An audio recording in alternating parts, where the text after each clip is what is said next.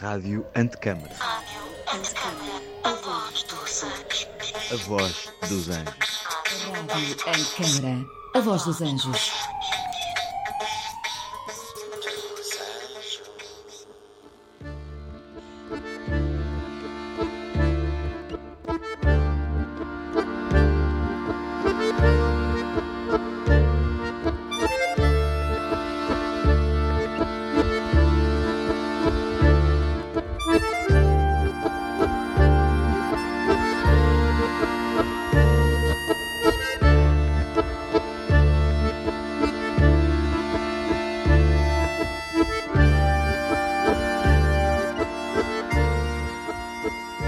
Alfama para mim é, é uma quantidade de sedimentos diferentes. É uma zona extremamente estratificada em que, de alguma maneira, eh, embora eu lhe aperceba uma pele relativamente eh, contínua eh, e coesa, a verdade é que aqui e ali permanentemente se sentem os, os vários estratos, os vários tempos que se acumulam por baixo e por cima do sol.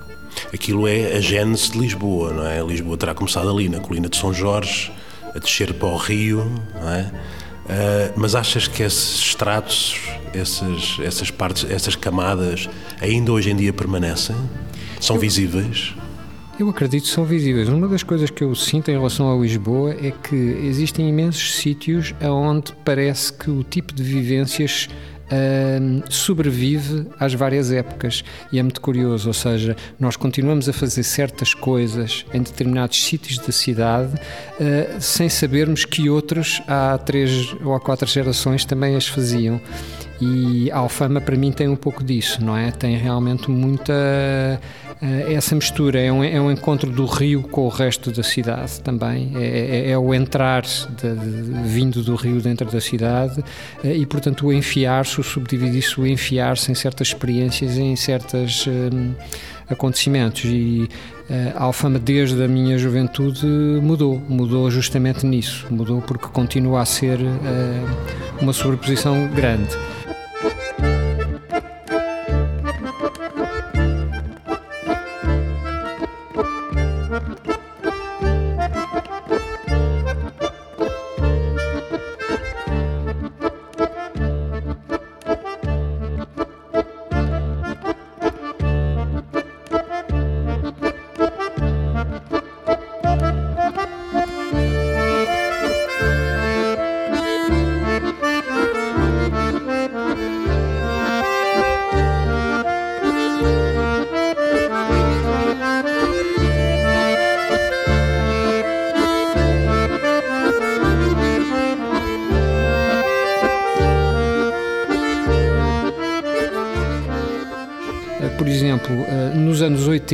daquilo que eu me lembro, eh, começou a, a, sublinhar-se esta tendência de uma população mais cosmopolita, ainda em número pouco expressivo, se começar a instalar em Alfama no meio de um, de um bairro que era manifestamente popular.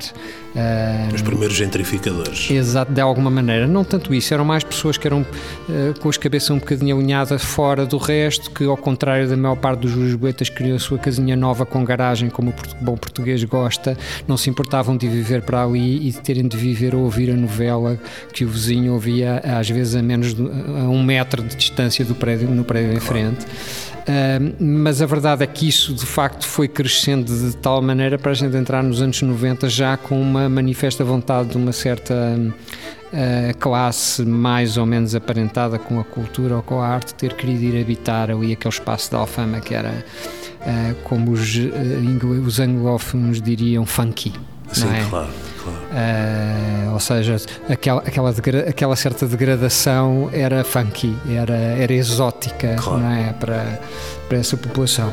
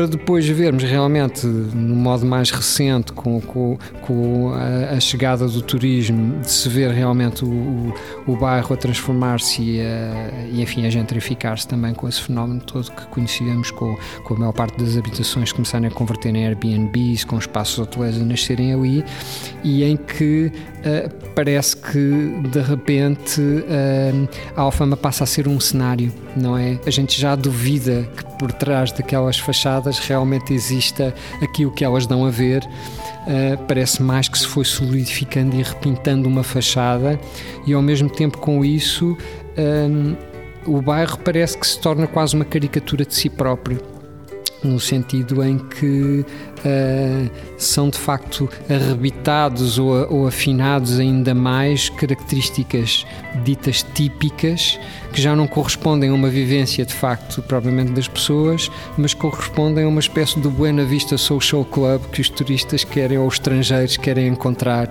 E como eu ouvi uma vez uma expressão justamente circulando pelo meu bairro de um, de um fulano que tinha todo o ar de ser o professor uh, universitário norte-americano de Nova York, que era dizer Uh, nós temos de voltar a este sítio. It's very localish. Esta ideia do localish eu acho muito curiosa, não é? Porque o, o localish é isso, é um, é um sítio que parece uh, que corresponde à, à, fantasia exótica que nós temos uh, de vivência de um sítio.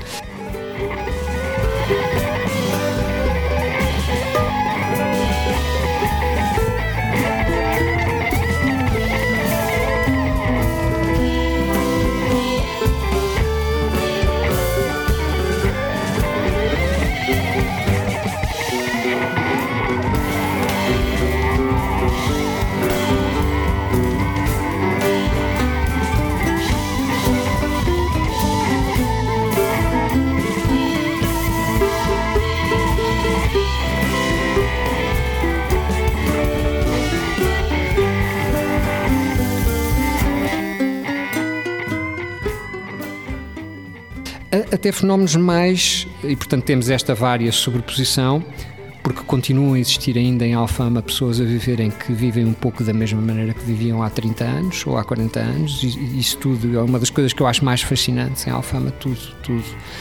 Um, e depois há, há, o grande momento da Alfama, que eu acho que é realmente um momento extraordinário que é o Santo António.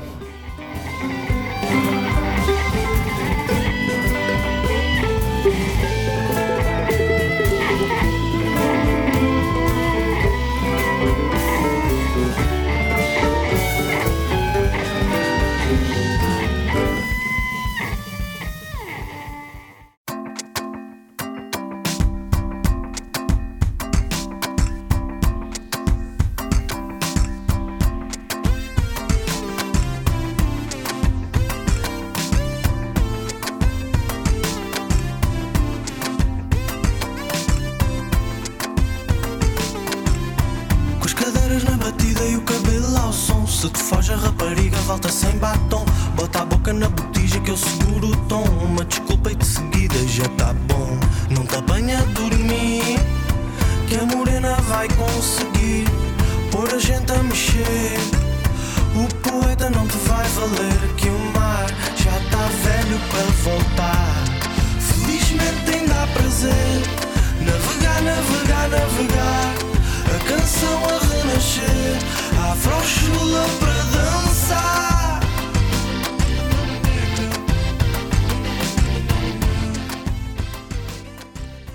desde há uns 3, 4 anos atrás que os brasileiros radicados eh, em Portugal, e em particular os de Lisboa, começaram a comemorar o Carnaval e um dos primeiros, se não o primeiro bloco, o Colombina Clandestina, sai em Alfama para quem nos estiver a ouvir que não conhece esse fenómeno dos blocos, portanto, o bloco no Rio de Janeiro corresponde a, a, uma forma informal, portanto, um coletivo de pessoas, podem começar por ser 5 pessoas, 6 pessoas, arranjam um nome e, portanto, um tema e saem uh, à rua no Carnaval uh, de forma completamente informal, com música e, e, fazendo festa, não é? E esse fenómeno chegou a Lisboa, já há pelo menos que eu saiba, três ou quatro, cada um escolheu a sua zona da cidade, é muito engraçado, o do Maracatu, que não me lembro agora do nome, é ali no eixo da uh, do intendente, mas o Columbina Clandestina, muito ligado, uh, dá-me a ideia, ao LGBT e por aí adiante, sai em Alfama e é muito engraçado ver os cariocas dizerem que aquilo, aquele bloco em Alfama é a gênese dos blocos no Rio de Janeiro, ou seja, as pequeninas ruas, essa ocupação informal, descontraída. E é muito engraçado ver como os próprios habitantes da Alfama também já começam a abrir as suas lojinhas, a ter também a cervejinha pronta para quando sai o bloco, já a saber que naquele percurso as pessoas também vão consumir. E no último que houve, que foi mesmo, mesmo antes do, do primeiro confinamento, o ano passado, foi curioso porque os próprios organizadores, aquilo depois tudo acaba ali naquela praça junto à igreja de São Miguel e os próprios organizadores, na parte em que acaba o desfile todo pelas ruazinhas e que abancamos todos ali na praça, eh, já convidaram uma fadista de Alfão, uma rapariga fadista, que já cantava um pouco de fado acompanhada pela bateria eh, de percussão, não é? Isto para mim é muito Alfama. Os verdadeiros movimentos da cidade, eles muitas vezes vêm de facto de baixo para cima. Uh, e em particular dá-me a ideia de que uh, enfim, não queria que isto soasse uma certa mitificação da, da, pobreza, não é isso, mas eu acho que nos sítios, nas comunidades que não são tão privilegiadas economicamente e socialmente, existe uma flexibilidade muito maior para acolher de facto e para entrosar com outras formas do que quando nós já estamos na, na, nas áreas sociais mais privilegiadas, em que já funcionamos mais em bunker um, e mais fechados dentro de um determinado tipo de privilégio. Eu acho que a Alfama é um pouco isso, por ser um sítio popular, enfim, com aquilo que o popular pode significar, eu acho que ela está muito aberta uh, a, a essa circulação e essa sobreposição. Até a própria história, enfim, uh, pensando no próprio fado, quer dizer, o, o, fado, enfim, as várias teorias indicam que realmente é uma música crioula nesse sentido, ou seja, como, como essas músicas populares de facto uh, muitas vezes são.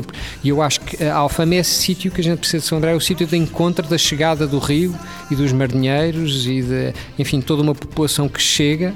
Aliás, de resto é aquilo que aquele belíssimo Portanto, filme. Estás a falar é dos novos marinheiros. De alguma maneira, não é? Nós temos aquele filme emblemático antes. Uh, antes deste glamour lisboeta que é a cidade branca do Alan Tanner é realmente a história do marinheiro que vem que se perde ali, claro, não é? E, claro. uh, e, eu, e, eu, acho que a Alfama corporiza muito esse encontro com a chegada eh, de fora da cidade para a cidade. Por isso é que uma das músicas que escolheste é do B, do B Fachada, a Afro Chula. Com certeza, sim, com certeza, não é? Ela, ela fala muito dessa sobreposição que, que é muito Lisboa e que é muito aquela parte da cidade.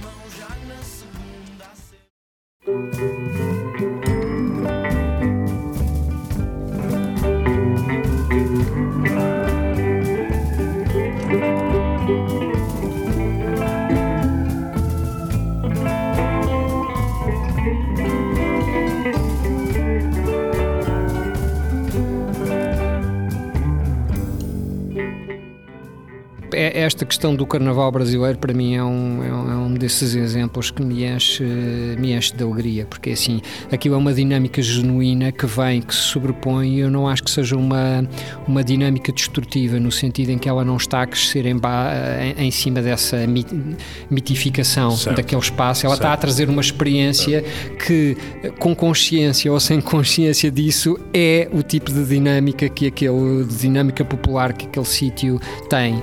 Uh, e eu acho que às vezes é isso que eu digo, que é, dão-se essas coisas muito curiosas e é de perceber como as pessoas vêm fazer o mesmo tipo de dinâmica nas zonas da cidade sem ter de toda a noção de que uh, já existe essa tradição naquele lugar da cidade. Isso não é pensado de cima, não é, não é, não é conceptualizado uh, de forma intelectual, simplesmente acontece.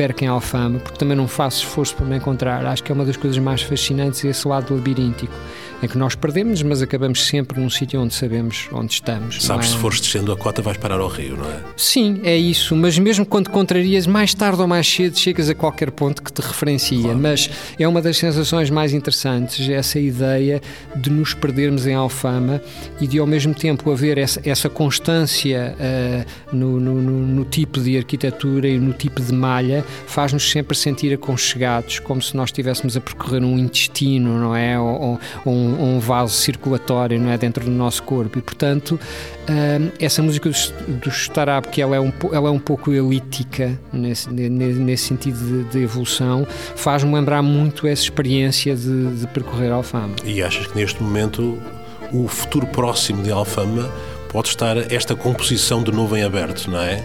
Com os potenciais que tem de trás, com os instrumentos e com as capacidades de composição que vem de trás, e podemos agora estar a refazer uma composição interessante para o futuro.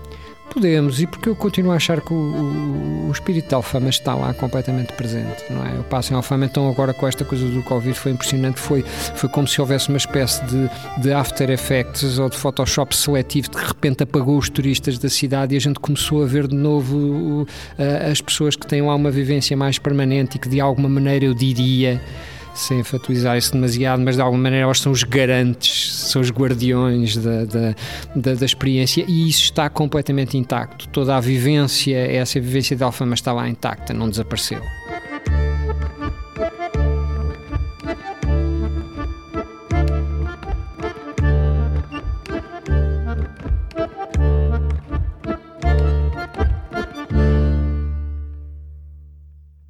Rádio Antecâmara é um lugar de encontro heterogêneo, com uma programação diversa que junta várias áreas do conhecimento e membros da comunidade para expandir as noções sobre a complexidade urbana e questionar os paradigmas da arquitetura. Um projeto com curadoria de Pedro Campos Costa